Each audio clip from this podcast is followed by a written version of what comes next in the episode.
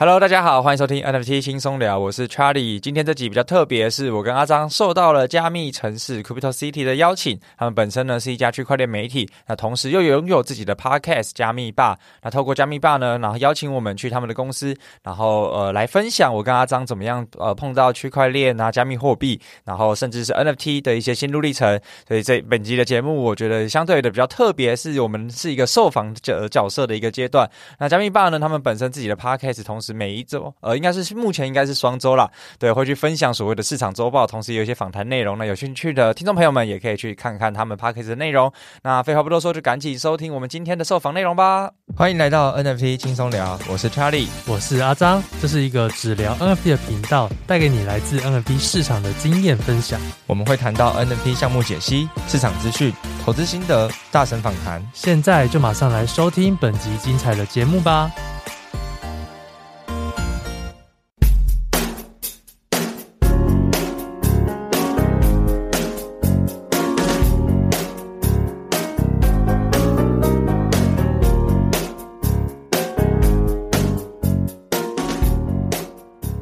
嗨，欢迎回到本周的加密吧，我是今天的 Bartender Ronnie。本节目由区块链媒体加密城市制作，每天带给你热门有趣的区块链新闻。接下来跟我们一起抽的来宾总共有两位，对 NFT 情有独钟，除了是资深的 NFT 玩家外，本身也是非常厉害的创作者，更拥有自己的录音空间与知名 Podcast 节目。让我们一起欢迎 NFT 轻松聊的阿张和 Charlie。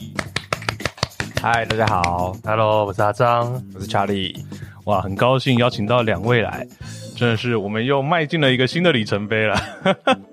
好，那我可以请两位先简单的自我介绍一下，说当初是怎么样子认识到加密货币，并且加入到币圈的呢？那就我先开始。啊，我是阿张，然后这个网络上大家就叫我工具王阿张。那我大概币圈的经历算是从二零二零一五一六的时候其实就有接触，那时候是那种比特币水龙头，我不知道你们有没有玩过。就是你只要去那边点点广告，他就会送你比特币。哦，我当时就是什么，只要点五个广告，他就送你零点一颗比特币。哦，这这这么厉害的吗？但是我那时候没有参加，就是我那那因为他要累积到一定的那个额度才可以领出来，那时候可能就要搞不好零点五啊之类，但你就是要点一阵子，然后才可以领出来啦。对，所以最早那时候，然后后来到。呃，二零一七年的时候，就是呃，算是有有玩过一点点 ICO，可是那时候也是学生，所以呃也没有太多钱去玩。那真正后面比较长、比较大量参与的时候，算是就在呃二零一九、二零二零年的时候，就是稍微有点钱，然后呃那时候也有去呃，其实你知道你知道那时候就有区块链游戏了吗？那时候好像是加密猫吗？还是什么？我最没有没有，其实还有更早的。哦、我在最早的时候，在二零。二零一八还一二零一九的时候，那时候就有一个区块链的大富翁，大富翁，大富翁游戏，就是拿以太币当成那个大富翁的单位，每一次筛骰子要以太币，然后你盖房子收租金是以太币，这这么贵的吗？那那那那时候以太币一颗大概九九十块美金啊。哦，对对对，然后然后我那时候就是就是去去测试他们游戏，那时候算是那个。那种抓 bug 的那种测试员哦，然后抓一抓，然后就拿到了大概快一颗币以太币哦，那这样很棒。所以那时候算是比较早期开始有币了，然后后来就是呃，可能二零二零、二零二一后面就是开始有钱之后，就持续的在投入在市场。了解。那呃，我这边想要先延伸问一下阿张，说就是因为刚刚前面讲到，你可能在很早期还是学生阶段的时候就有接触到加密货币。那刚刚也有分享到说，可能在一八一九年的时候也有加入一些所谓 GameFi 的测试。那我想问一下，说就是当你决定就是呃全身心投入到币圈这件事情，大概是什么时候开始的？还是说其实没有这回事？应该算是在二零二零二一年底吧，就是那个这一波前前一波，就是在那个呃比特币六万前的这一波牛市的起头。哦，是。那那时候就是开始我的部落格，就是呃刚好有写一些文章，就是呃那时候早期就是刚接触，算是在派网刚进来的时候，然后呃那时候就是接触网格嘛，然后就觉得很不错，然后所以我算早期就跟派网也在合作。那从那时候开始，我就开始在写文章啊，创立群组啊，然后就一路就是从牛市起头，然后开始经营自媒体，呃，这是币圈相关的自媒体，然后就做做，所以那时候呃算是早期跟到我的那时候都有赚到一笔牛市的钱，所以所以那时候算是比较 all in 的阶段了。了解。好，那我们接着想要问一下 Charlie 的部分，Charlie 这边的话是怎么样接触到加密货币的？OK，好，大家好，我是 Charlie。然后我记得我第一次接触加密货币是我还在念研究所的时候，哦，可能也是五六年前，嗯，具体年份我不知道，但我记得我第一颗买的以太币是八十七块美金。反正但是那时候是学生，所以其实跟阿璋刚才的阶段很像，就是我们也没什么钱，是，所以大概就买了好像两三万块台币吧。然后那时候才过了。好像三四个月，然后就翻了四五十 percent，然后就把它卖全卖了。想说好爽哦，我玩股票都没有赚这么快。对，所以那时候是去上了就是外面的一些投资理财课，然后他就讲了一些东西，就叫你要买币，然后等等之类的，所以才那时候就接触到了加密货币。然后后来中间一度就是算是当兵，然后开始工作，所以有一段时间都没有在币圈，是，就中间就消失了一段时间。然后到后面开始工作比较有时间，又关注到这个科技跟这些消息的时候，包含那时候呃旁边的。朋友全部都在玩，就是 NFT，然后就感觉都赚了很多。那时候阿张也是其中之一，对不起，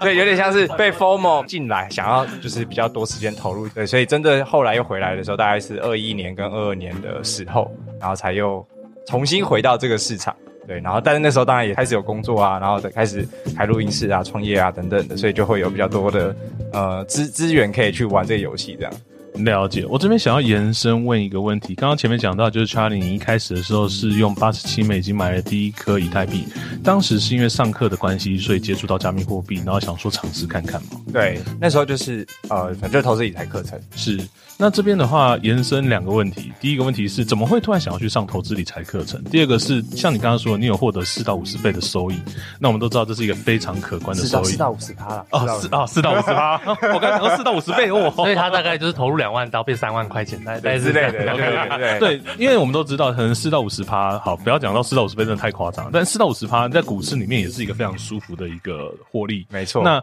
为什么没有想说，哎，这也许是一个可以长期投入的，而是直接就是哦获利了结离开了币圈，然后去过自己的人生，怎么会有这样子的一个？OK OK，我我觉得先回答第一个，因为呃那时候我是在当替代役，然后有蛮多时间的，然后我也在找算是人生方向的阶段哦。因为我本身是化工背景，然后但是我出来之后就完全不做工程师的工作，就是其实就是 pivot 到一个全新的领域，是对，所以那时候就是大量的去外面上课。然后去认识人，然后去看一些机会，对，所以那时候才会这样子去接触。但为什么回到呃，不是说没完全没有看啦，是因为刚开始的我那时候一百二十几块美金卖掉嘛，所以那时候其实就是获可能获利个几万块。但因为那时候是还没有工作的时候，所以我有时间就这样。是，所以当兵的时候在做这件事情，但真正开始工作之后，就发现哇，一天可能十几个小时都在工作，所以就也没有时间跟精力去研究这些东西。对，然后但我觉得这个会是可能真的要玩的人都会接触到的一个情境，就是因为你要投入到区块链，投入到币圈，投入到 NFT，其实你真的要花很多时间做功课。所以其实是当兵的时候比较有时间去投入跟研究。那真的开始第一份工作之后，因为你大家知道吗？出社会第一份工作总是用肝跟热情去。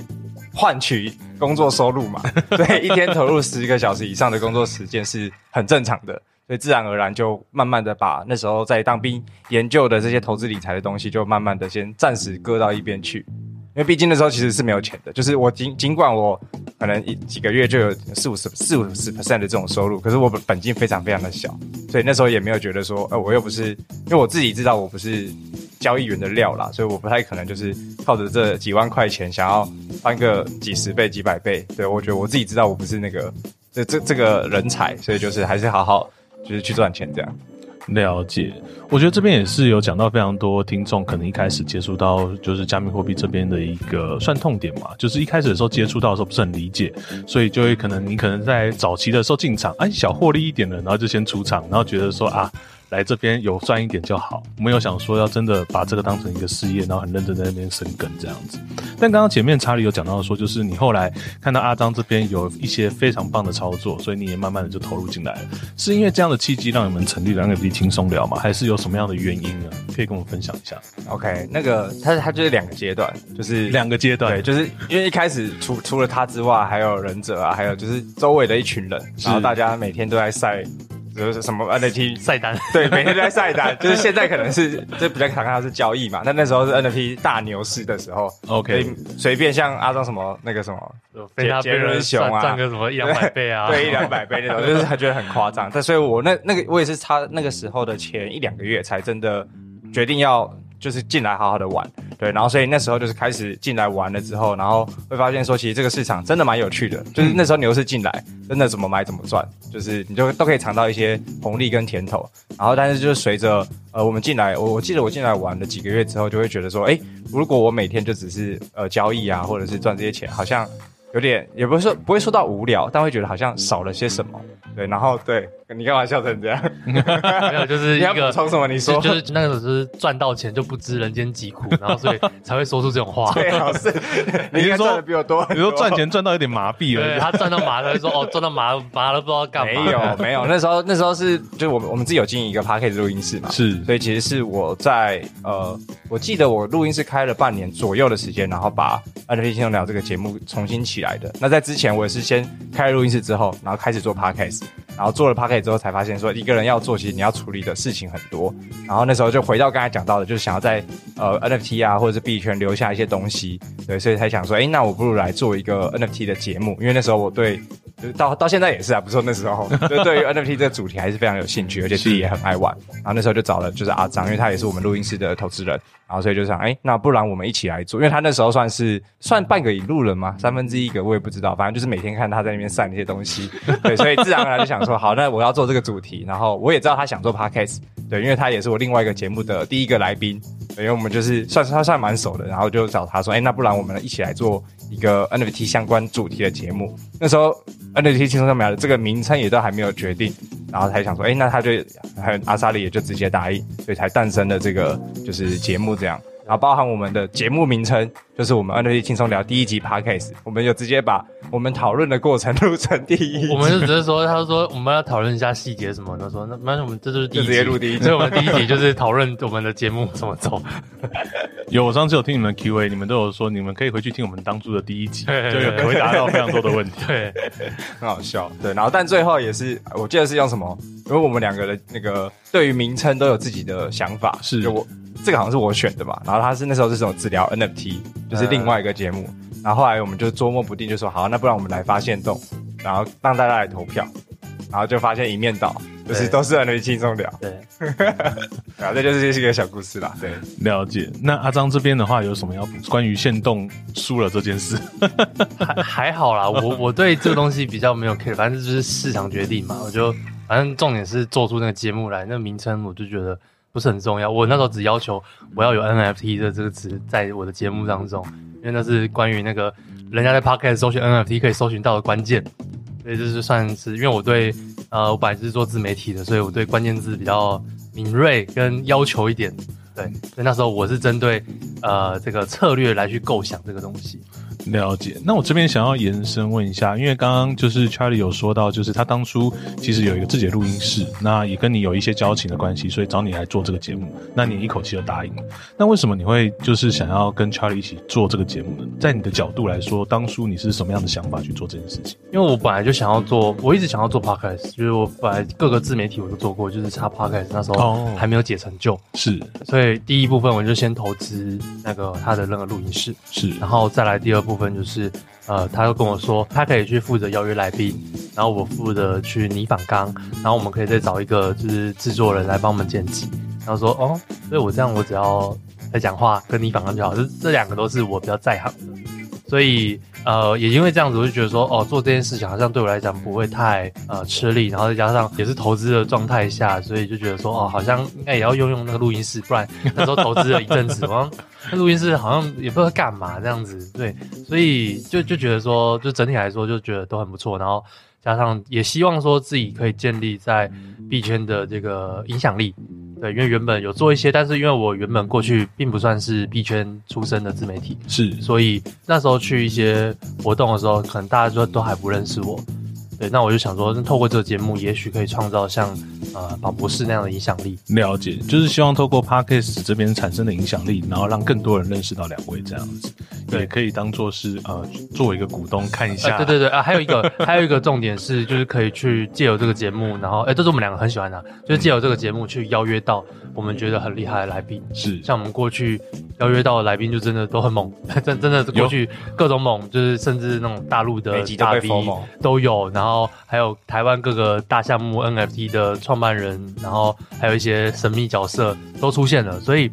就觉得说这是一个哦，我们如果去外面聚会，我不知道就是你们有没有去呃，在去年十二月去那种区块链周啊、NFT 周啊那种去那些聚会的时候，会认识很多人嘛。但是大多情况下，都我们都只会呃去交换名片。是，可是交换名片这件事情，就是其实挺没意义的，因为都不会都不会真的有联系。可是我们借由这个节目，我们就可以去聚会的时候就说哦，呃，刚好聊到这个人，觉得不错聊，那我们就直接敲个时间，然后你就来我们节目，我们来节目再好好深聊。因为我本来就不是喜欢说一次大量搜求很多人，我喜欢说认识几个有趣的人，然后再去跟他深聊。那我觉得这节目就借由，就刚好有一个起头。让我们说哦，可以邀约过来，不然我如果没有这节目，我很难再跟他有什么进一步的合作，因为我也不是开一个什么币圈的公司，需要找什么客户，我不是这样性质的。那我觉得这就是一个很棒的一个链接。了解，我觉得这边阿张分享的很棒，这也是我们加密吧当初想要成立的主要原因，就是我们希望可以跟更多的一些币圈的，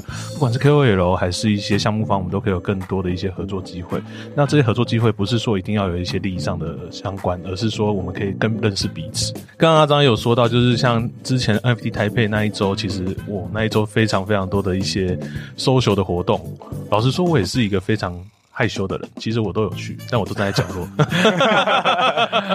对，然后我也看到非常多，就是大家都在疯狂的社交，我觉得真的是很可怕。作为一个社恐，对，作为一个社恐还过去了，对，我还是很努力去了，因为我要去去把我们家的 BD 给载去，然后再载回来。我是作为一个司机的角色，认真工作。对对对对，因为我记得也是那次活动之后，哦，就是就是邀请我，对对对，就是那会有这一集也是因为那种，对对对，没错没错，对，BD 有认真工作。我我的我的功能就是去当司机而已，我没有其他功能。对，所以我觉得呃，这也是一个很好的一个面向。那我们想要再延伸问一下两位，说就是因为我们都知道 BD 轻松聊已经就是录了非常多集了。那在这么多集以来，这些积累过程当中，最让你们有成就感的事情是什么？其中又什么事情让你们印象最深刻？两位可以各分享一件吗？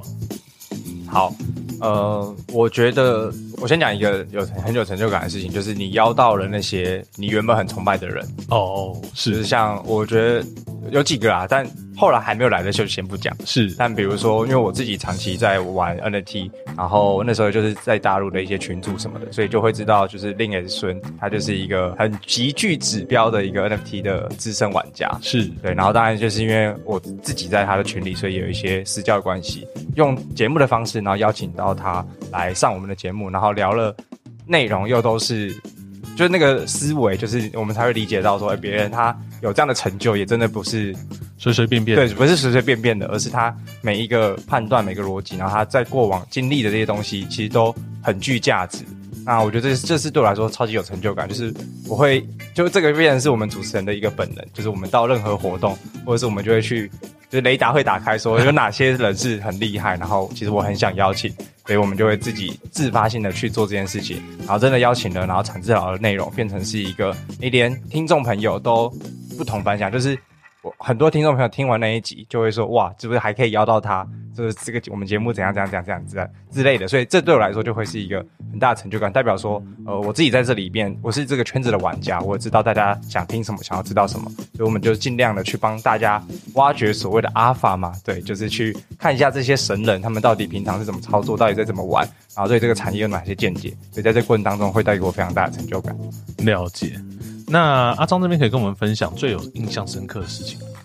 我觉得一部分也是觉得 Charlie 的邀约功力真的是很厉害。像我们第一个来宾就是 Remade Tommy，那时候呃，算也到到现在，其实他很少上上别人的节目，所以我觉得这部分还不错，而且我们有跟他是有深度的合作。然后再来是呃，再来，我觉得我个人的成就感是我蛮喜欢，就是我们在采访的过程中是让来宾感觉到很舒服的，因为呃，因为我们叫 NFT 轻松聊嘛，所以我们就真的是聊得很轻松。那在其实有好几个来宾就是跟我们说哦，因为他可能上过其他节目，我又不说谁的啦。然后，然后，然后，但是他可能上过其他节目，然后就会说哦，来我们这边聊是真的很 chill 很轻松，包含到呃，可能因为录音室环境都是呃给他们最好最大的那种沙发空间呐、啊，然后，然后再来就是随时都可以休息啊，然后再来我们就是聊的都不会很就是 Q&A，可是我们都会聊得很欢乐啦，所以他当他们觉得很放松，所以这是一部分很呃算是蛮骄傲的事情。然后再来，另外一部分是，呃，我觉得，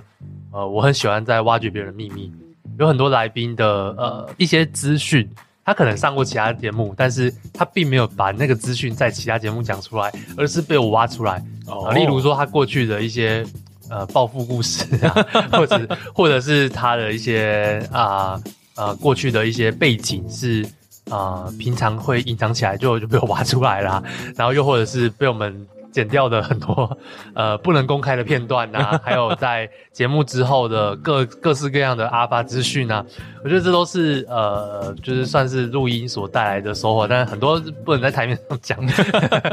但是就是我们会心理上有这个成就感。了解，就是透过这些来宾之间的互动，包含刚刚前面讲到，就是我们有邀到孙哥非常厉害的一个大咖来宾，还有包含像是之前非常多一些来宾来的反馈，我觉得这些都是一些成就感跟印象深刻的积累。那我再往后延伸一个问题，就是我们做那么多事情，一定有遇到一些困难。那我相信，就是听众也有一些人是想要经营自己的 podcast。我想要请问两位，就是你们在经营 podcast 就是这么多集来，你们遇到觉得最困难的事情是什么？以及你们最后是怎么去克服它的？最困难，我觉得我们好像其实没有没有什么最困难的事情，我们没有遇到。但但我只我只能说，我们两个其实都算蛮勤奋的啦，因为我们两个都住桃园，但是我们的录音室在台北。哦，所以其实像 Charlie 都是坐火车到北车，然后再再转车搭捷运嘛，对，搭捷运，搭捷运过去那个在南京南京复兴站，南京复兴北车到南京复兴站虽然只有两三站，但是。他那个线不是好，不是很好搭，对，需要转来转去啊。那我也是住桃园，我在青埔，所以我都是搭 Uber 到高铁站，然后再搭呃高铁到台北车，再搭计程车过去。其实呃花费起来来回就就是几乎都是一整天的精力就是没了。对，来回的话，那我觉得这这部分算是我们俩比较勤奋啊，因为。大多来宾都还是在台北，尤其是南京附近，那真的很多项目方，哦、对，很多项目方都是 都在附近，悠哉走路过来的，对对对，我我不知道不知道为什么啦，对，那那我觉得还不错啦，就是就是算我们比较远一点，但是来宾至少来宾就是很近很舒服，总比叫他们来到桃园还要还要方便许多。那困难的话，真的没有吧？我觉得顶多就是市场环境，但我们本来就是熊市而起。到现在熊市还没结束，我们的我们的节目还没到牛市，是，但我们就是一直在埋伏阶段。所以我觉得这也是符合我呃我个人的投资习性啊。因为像我那时候我说我的呃在币圈这边的自媒体都是只算牛市初期，但你其实也是熊市的时候就开始先建立很多仓位加上文章，所以牛市一起来的时候，我就马上可以跟上风。那我也是很看好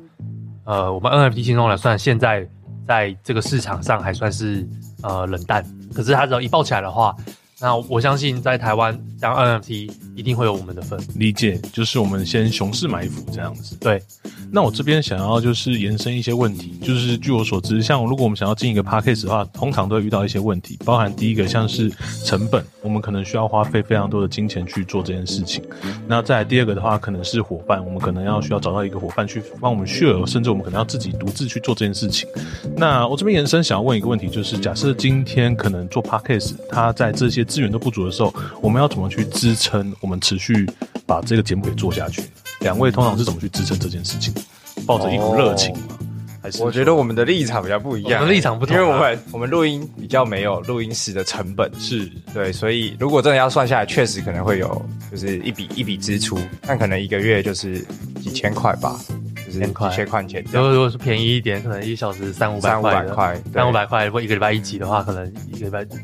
一个月一千多，对，一两千块。就如果你剪辑也是自己剪，然后再加上来宾的什么饮料费那种的话，嗯，对，所以其实其实看大家要怎么样去做这个尝试，就是你有就是豪华版的做法，你也有轻量级的做法。轻量级做法就是全部都自己来，自己录，然后你也不要找找来宾，自己录，在家里录，拿个 iPhone 麦克风，那没成本啊。哎，不行，那这样子太音质太差了，应该不会有人听。啊，那投投资投资个麦克风嘛，对，至少要投资三三五千块，可能就一个有一个还 OK 的了。理解。那我这边想要延伸的是说，因为刚刚前面有讲到说，就是不管是硬体设备还是伙伴这些东西，我们也许可以透过自己的努力去达成。但我觉得有一个 podcast 节目来说，最重要的东西就是坚持。就是因为我们看到非常多一些不错的节目，他们可能遇到熊市的时候就断更了，或者是说可能今天他遇到了什么状况，他可能就会呃停止更新什么的。那两位去怎么样子去坚持你们节目，就是持续到现在的？我不会觉得说这件事情很可惜，因为我觉得。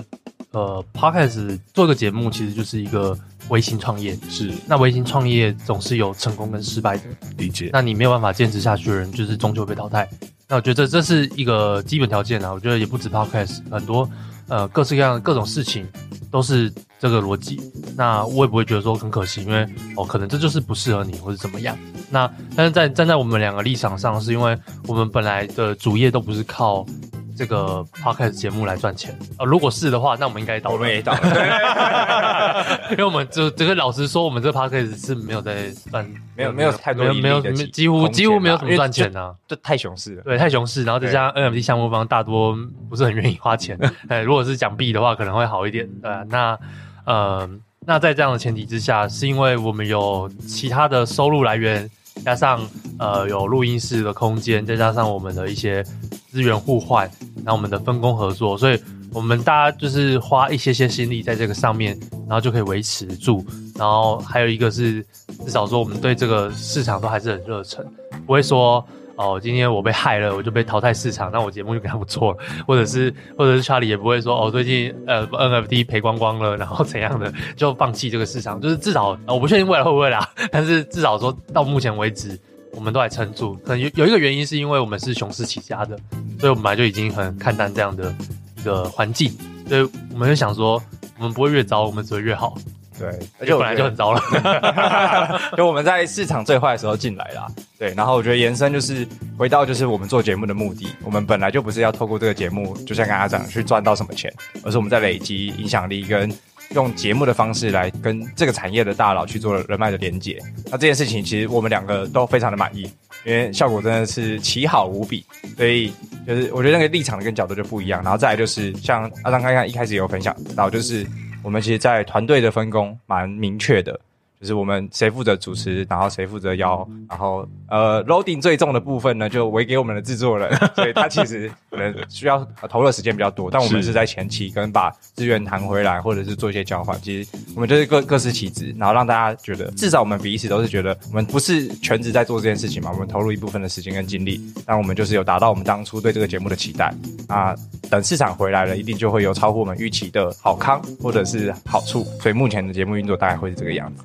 了解，所以其实我觉得刚刚阿张有一点分享非常好。其实，在录 Podcast，其实它就像是一个微型创业一样。那谁可以坚持下去这件事情，其实就是看个人的本事。那另外一方面的话，你在做之前，你可能自己要先思考好，我当初做这个节目的主要目的是什么。如果要盈利，那也许这件事情可能要好好想一下。但是如果说今天你是要作为一个去创造自己的影响力，并且跟更多人产生连接的方式的话，这或许是一个很不错的方法。盈盈利不要来做 Podcast，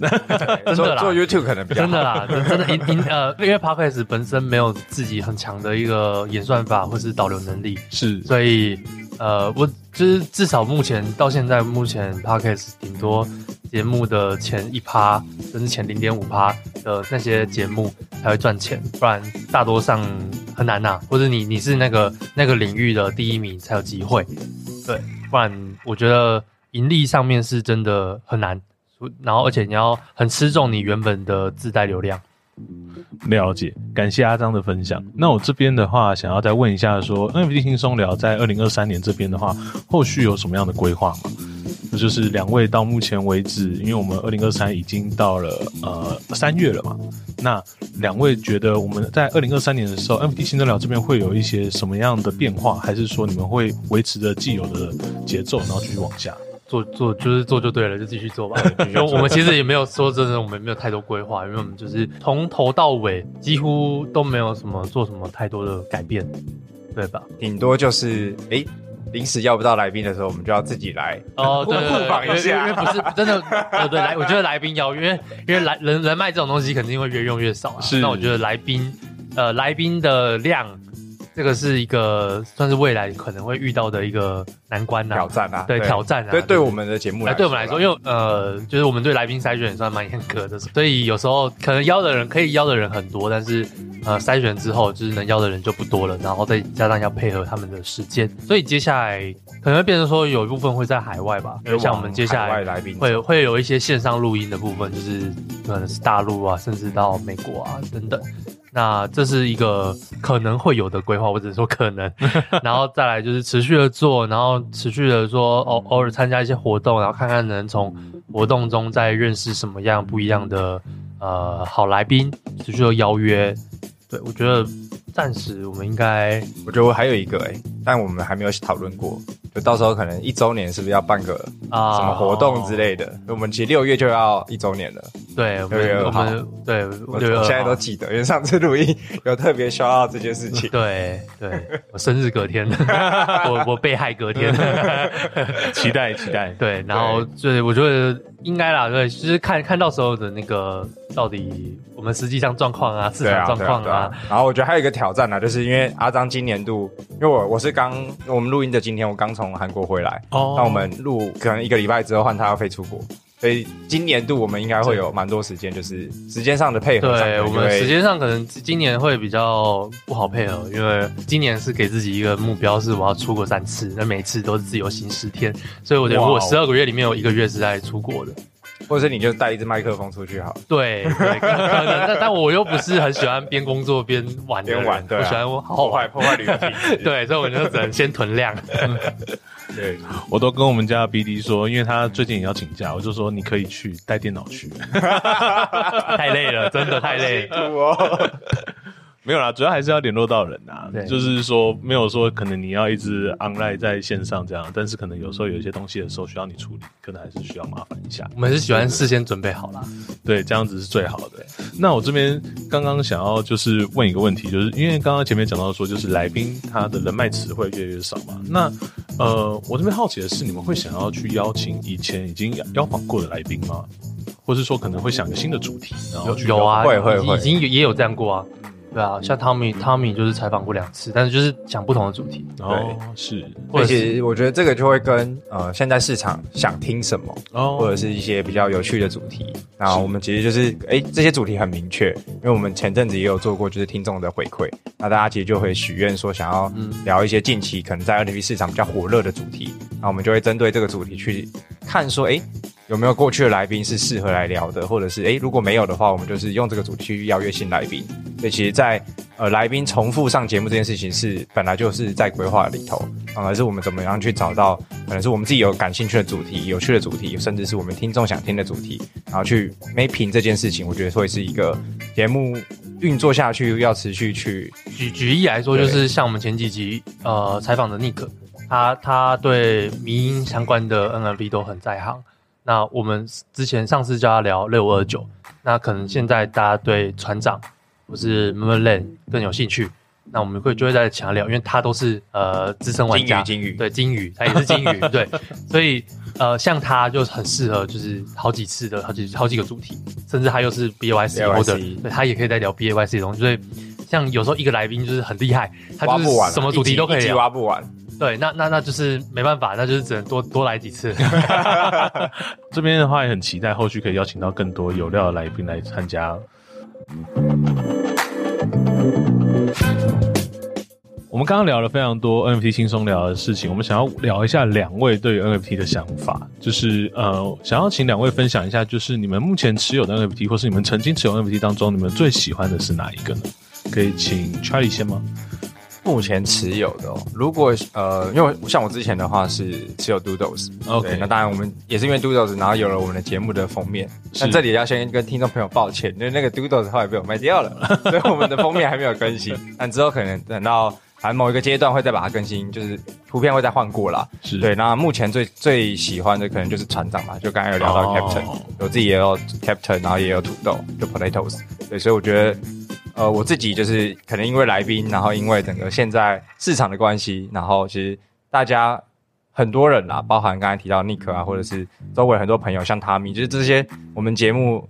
呃，是蛮资深的玩家，大家都很看好。就是现在大家都在讲嘛，就是香港的这个 NFT 或是币圈，就是非常的具有潜力。除了有咪咪类，然后还有呢香港强哥的 Yuga Pets。所以其实香港因为法规的关系等等，所以其实大家蛮看好在这一块市场。那咪咪这件事情本来就是不管谁都可以来当成是咪咪嘛，所以它是在全球的流通性，然后跟 NFT 它可以用迷因的方式去。疏解大家在币圈赔钱的这个痛苦，对，所以我觉得它还非常的具备潜力啦。那所以现在我们录音的当下，呃，船长本身是还没有开图的，然后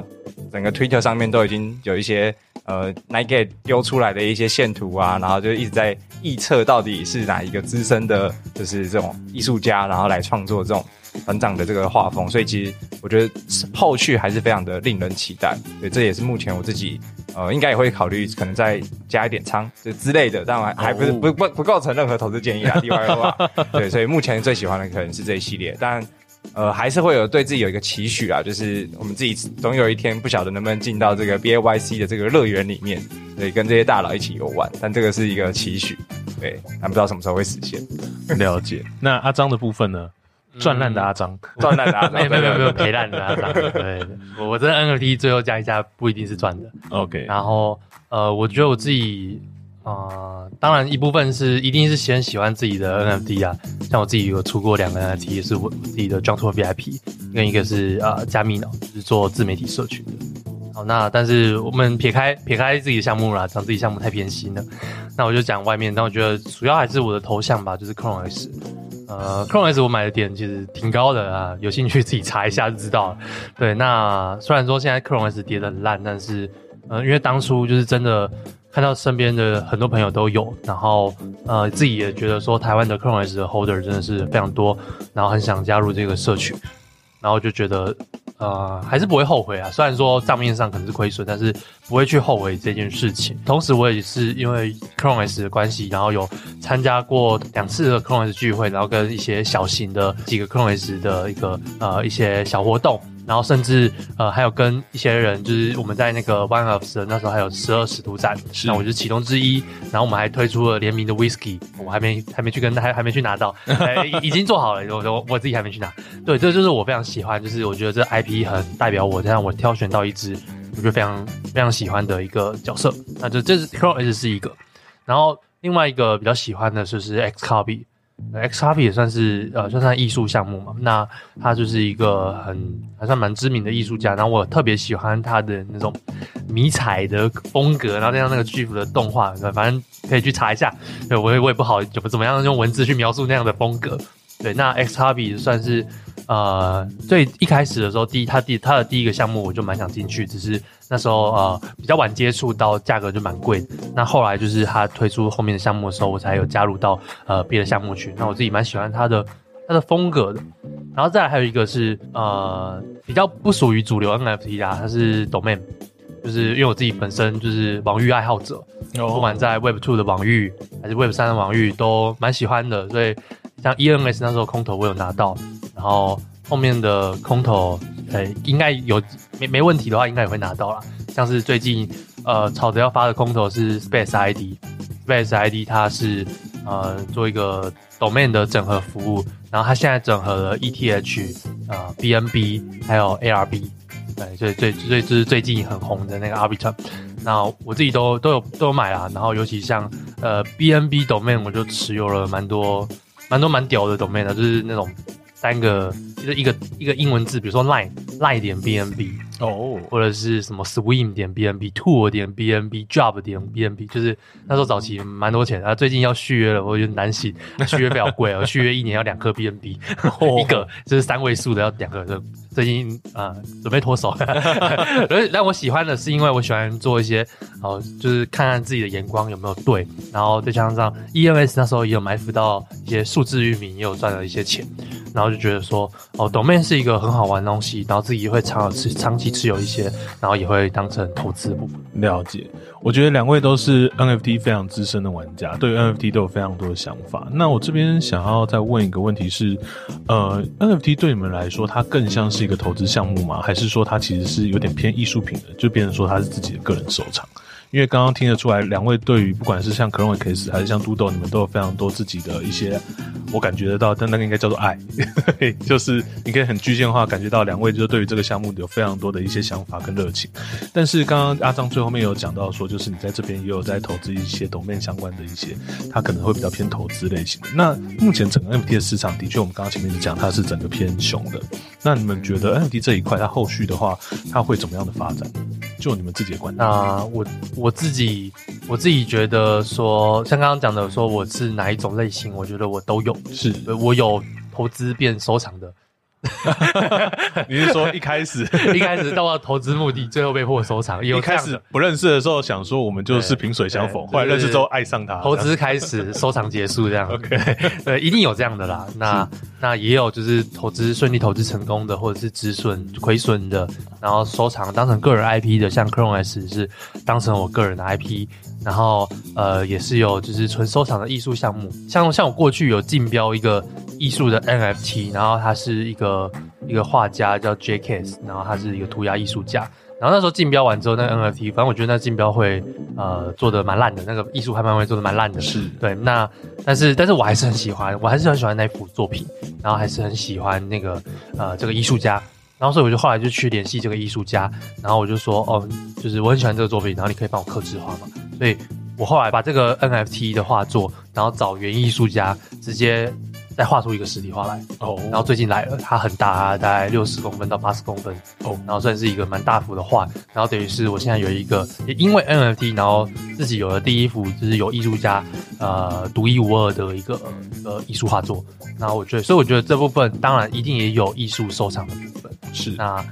那长期来看的话，还是觉得说它是一个 NFT，整个是一个很棒的、很棒的技术。我一直强调说 NFT 是一个很棒的技术，我不会去讲说它是一个投资项目。对，那自己个人会去做投资，但是我不会去鼓舞大家说要去投资这个 NFT，而是去了解它的技术背景，了解它有什么样的应用空间。当然，你能从中找到一些获利机会，那就是自己的能力。了解。那 Charlie 这边可以跟我们分享一下你怎么想的吗？嗯，我觉得，我觉得延延伸刚刚阿张讲，就呃我自己的话，呃，当然一样会把 NFT 当做是投资啊，当然呃赚赚多还是赔多就不好说，嗯，尤其是市场那么那么熊的情况之下。但我觉得虽然它有投资的性质，但我我觉得它对我来说，它是一个投资自己的过程，因为其实透过 NFT，它对我平平常或者是既有的原本的人脉，其实是超级破圈的，而且它带给我非常多。全新的体验哦，不管是对艺术品，然后对于各种呃不同族群的玩家、不同社群的氛围，其实很多都是因为 NFT 我才接触的，甚至是我们因为持有着 Remake 就 Tommy 项目的 NFT，所以我才重新对于潮潮流鞋子的认识，然后去认识了一群对于鞋子的爱好者。所以 NFT 它其实带给我了很多全新的体验，因为它本身就像阿桑刚才讲的，它对我来说也是一个技术跟一个工具，它。不会只是一个纯投资的东西，而是我运用这个工具，然后它去让我在社交网络上面去多了很多的呃接触点，我会认识了很多的艺术家，然后很多各行各业的呃专家，然后很多很优秀的创业家，然后甚至像我们前阵子的来宾，他近期呃释出了一个消息，就是被投资了诶六千万美元嘛。对啊，就是选选哥嘛，选哥啊，Brotto 他们也被投了六千六千六千万美元，对，所以估值变得非常非常的可怕。所以对对我来说，他其实透过这个节目还有这个技术，然后真的对我的人生到到现在为止多了好多好多的体验，而且也认识了很多很棒的人，然后很优秀的朋友。所以我觉得这对我来说会是一个最大收获，跟也非常期待它后续的发展。因为当这个技术更平民或者是更普及化之后，现在还没有那么普及，是因为 MetaMask 太难用，大家进入的成本有够高。对，所以但是当我们可以想象这个东西，就像 .com 那时候网络刚出来，其实会先进来的人一定会有一些红利，或者是有些甜头可以尝到，因为它确实跟我们传统生活的模式很不一样。所以未来我们也很期待，就是 NFT 它可以。呃，真的普及到所有人的生活当中的时候，那其实会变成什么样子，我们不知道。但我们非常期待之后的这个对未来的新的想象，因为也不会是现在有的生活跟体验，一定都是全新的东西。了解，非常感谢两位的分享。那我想要问一个，就是非常非常有趣的议题，就是有时候可能我们在看一些 NFT 的时候，我们会突然有一种 FOMO 的情绪，哎，大家都在买，我是不是也要买一个？哎，这个 NFT 看起来。感觉好像是我的，我好想要它，但是现在价格有点硬，我是不是要跟上？就是当你们面对这样 FOMO 情绪的时候，那你们会怎么去调整自己？还是说就是啊，不管冲进去干死算了？我先讲哈，呃，我觉得一定都会有这个过程，是，而且它它有点反人性，是，就是你看到那个你会 FOMO，就是因为它又是一个心心理学的东西嘛，所以你就很想要也持有，是。那我觉得。现在可能还好，就是以前就是啊不管了，买了就是买了就上了，对。但是现在反而会去评估更多的一些数据，比如说呃，像我昨天就这两天其实就一直被 formal 就是 Captain，就他这两天也从应该是这一周吧，就是我出国的这一周，就我明我原本就想加仓，可是我在等币价下跌，但没有跌到，就它就涨上去，它就从三点多涨到我记得昨天快六吧，然后现在又稍微回调。嗯对，所以，呃，我觉得现在变的是我我知道 FOMO 的一个过程，就是大起一定会有马上大落，所以其实我就不会去减在最高点，因为会去看这个项目的总量，然后现在的换手率大概多少，所以你会知道说，其实它突然上涨了一波之后，一定会有一堆人突然看到价格起来，然后他现在想要挂出来就是套利，或者是挂挂出来赚一些价差，所以就不会减在以前都都减在最高点。就是哦，现在就是 好想要，就是马上就进场，对。但是现在就会多了一些数据跟判断，这也是在市场上面学的教训嘛。因为过去很多东西都在山顶，现在至少可以在山腰之类的，对。但是就会多了一些数据去看，说，哎，到底什么样的进场点？但很多时候可能就是错过就错过了，就是你可能也捡不回那个价格，对吧？我觉得这会是我自己的就是一些分享，这样了解。我觉得。呃，刚刚讲的那个东西肯定是在牛市发生的嘛。那我觉得让我很 FOMO 那时候的项目就是 Clone S 啊，因为当时就是一直很想，然后 Clone S 就飙到，哎，我记得温温是不是有飙到二十几个过？有，然后有然后他就是回调，然后回调。那时候我刚好手上有一笔钱，那我那时候就一直很想买，就觉得哦，有一只地板，那时候有一只哦白人，然后呃就长得干干净净，就刚好符合就是 CloneX 投资的一个要素。我说哇，好想买，好想买，好想买，怎么办？就是现在好像有点高，但是自己又负担得起，就是刚好就是不知道哪来，就是突然有一笔钱，然后所以就冲了。对，那那有一部分还是因为长期的一个渲染，就是渲染。被周边的人包蒙包蒙就是让我觉得说，我一定要非持有它不可。是，那这件事情现在已经在我们节目每一集都会出现，就是每一集来宾给我们介绍的时候，我觉得哦，好 FOMO。我相信 Charlie 可能也有被 Nick FOMO 到，就是尤其像那个船长的部分，他他应该有被 Nick FOMO 到一些。呃，老实说，我现在已经不会这样情情绪了。是，因为我现在觉得说，呃，第一个部分最重要的是是什么？是呃，我花这笔钱是舒服的。对，所以我我去想通这件事情之后，就是我要花舒服，不要把它当投资，就是我真的是蛮喜欢的东西，所以我现在可能会买的是什么？我现在可能就是有一些项目，它可能有一阵子了，然后那它现在就是在一个相对低点徘徊，那我可能就会去悠哉的去 Blur 上面 bid，顺便赚点积分，然后啊买到了就买到。啊，买到之后我还是可以挂高，有赚还是可以走，还没赚没关系，反正就是至少那是我觉得拿拿起来蛮舒服的项目，像是之前 10KTF，就是那时候我们有采访那个那个邦卡，对，那邦卡那时候就是跟我们介绍，那我就是蛮喜欢 10KTF，因为早期也有稍微认识到，然后我就是在前阵子一个低点，然后就捡了一张还不错的一个 Genesis 版本，对，零点二级，零点二级就捡到了。然后像前阵子就是突然，最最近突然就被 offer 到了一点三颗什么哦，就是我觉得在熊市还有这样表现很不错。然后而且就是我就是很有耐心的，就是在那边慢慢的 offer。那我觉得其实这样的玩法是对我来讲现在算是很舒服的一个状态。那如果会去买新项目，也都是买那种 premium 啊，或是呃零点零零几的那种 open edition。对，我就是找一个持有成本很低，然后我喜欢。然后可能也许有一些暴击的项目，那至少说这样子怎么亏我都亏不大。然后重点是放在自己的一个资产配比，对，那可能还是有一部分的 ETH 会会存着，然后就是等待啊，像像现在的话，可能就是等待 MAYC，对 MAYC，如果说刚好哪哪一波被发了一大一大波，那我就去买它，因为可能当初。当初也有一些这样的机会，就是没有办法，或像是那个 Azuki 那时候被 FUD 的时候，其实手上是有资金可以去买的，但是当时可能还没有采访到 John，没有，买的时候还没有采访到 John。像如果说我那时候已经采访到 John，我那时候应该就会狠下心来，就直接出手，可能买个两三只之类的。但是呃，有时候机会就是这样子嘛，那错过了就是，所以投资市场就是错过了就算了，因为。还有很还有很多会让你继续错过的，对，我不会说马上就下一个啦，只是说人生就是要体会错过这件事情，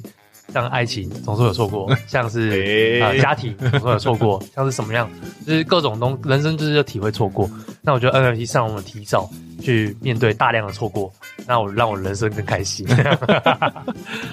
我觉得两位分享都很棒。从小爱这边我们可以知道，就是虽然 FOMO 这个情绪会有，但我们可以透过经验的积累，还有一些数据的方式，让自己不要就是。至少是山腰啦，不要是山顶这样子。但阿张这边有给我们分享一个更好的心态，就是说，我们今天很多的东西其实都很容易 FOMO，也很容易错过。所以其实更多的可能是要是平常心去面对这些东西。如果你真的很喜欢这个东西的话，也许今天可以在不这么 FOMO 的时候去接一个自己比较可以舒服接起来一下，而不是说就是哎、现在大家都想要的时候，我也要冲进去跟大家一起挤。这件事情好像呃会让你失去了更多。对，因为这个这部分就是要讲到说，有很多人就是市场都在推崇说，呃，顺势交易这件事情，就是，是哦，现在牛市我应该怎么样怎么冲？没错，这样子买的确有很多人赚到，但是这样子买也有很多人被套死在那边。是，那我觉得我我是我是属于一个风险控管大于报酬的人，所以呃，如果说这东西真的好的话，那便宜的时候买应该是更好的选择。感谢两位的分享。那最后想要问一下两位说，如果说今天我们想要去认识到两位，包含像 NFT 轻松聊，还有刚刚两位前面自己的个人节目的话，我们可以透过哪些方式，以及搜寻哪些关键字找到两位？那就是 Podcast 搜寻 NFT 轻松聊就可以听到。那我个人可以 IG 或者网络上搜寻工具王阿璋，应该有不少的东西可以搜寻到。反正就是或者在啊 IG 直接打阿璋啊，或是搜寻我的部落格工具王阿璋就。蛮多资讯的，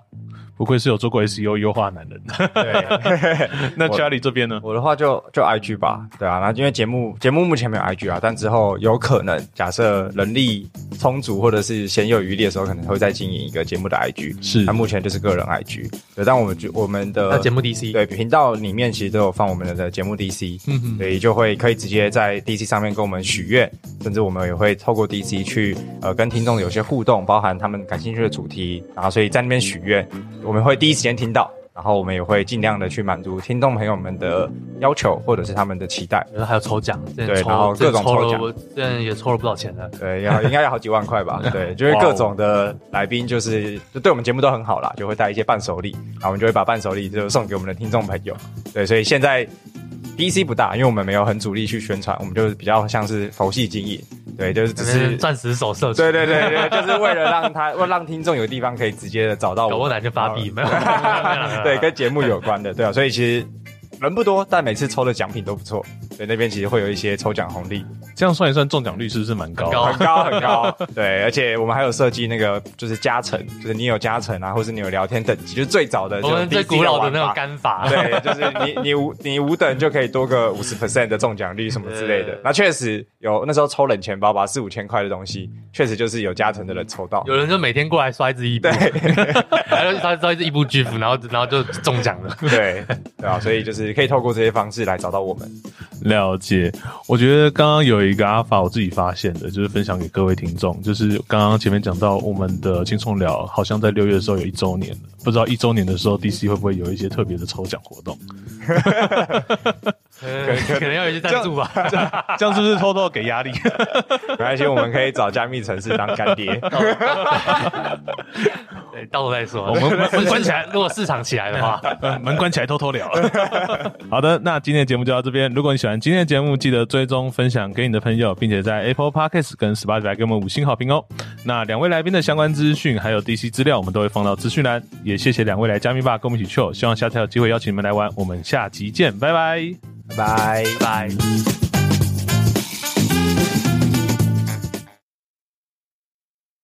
如果这集节目对你有帮助，欢迎在 Apple Podcast 留下五星好评。我们会不定时分享听众留言及解答问题。非常感谢你的收听，我们下次见，拜拜。拜拜。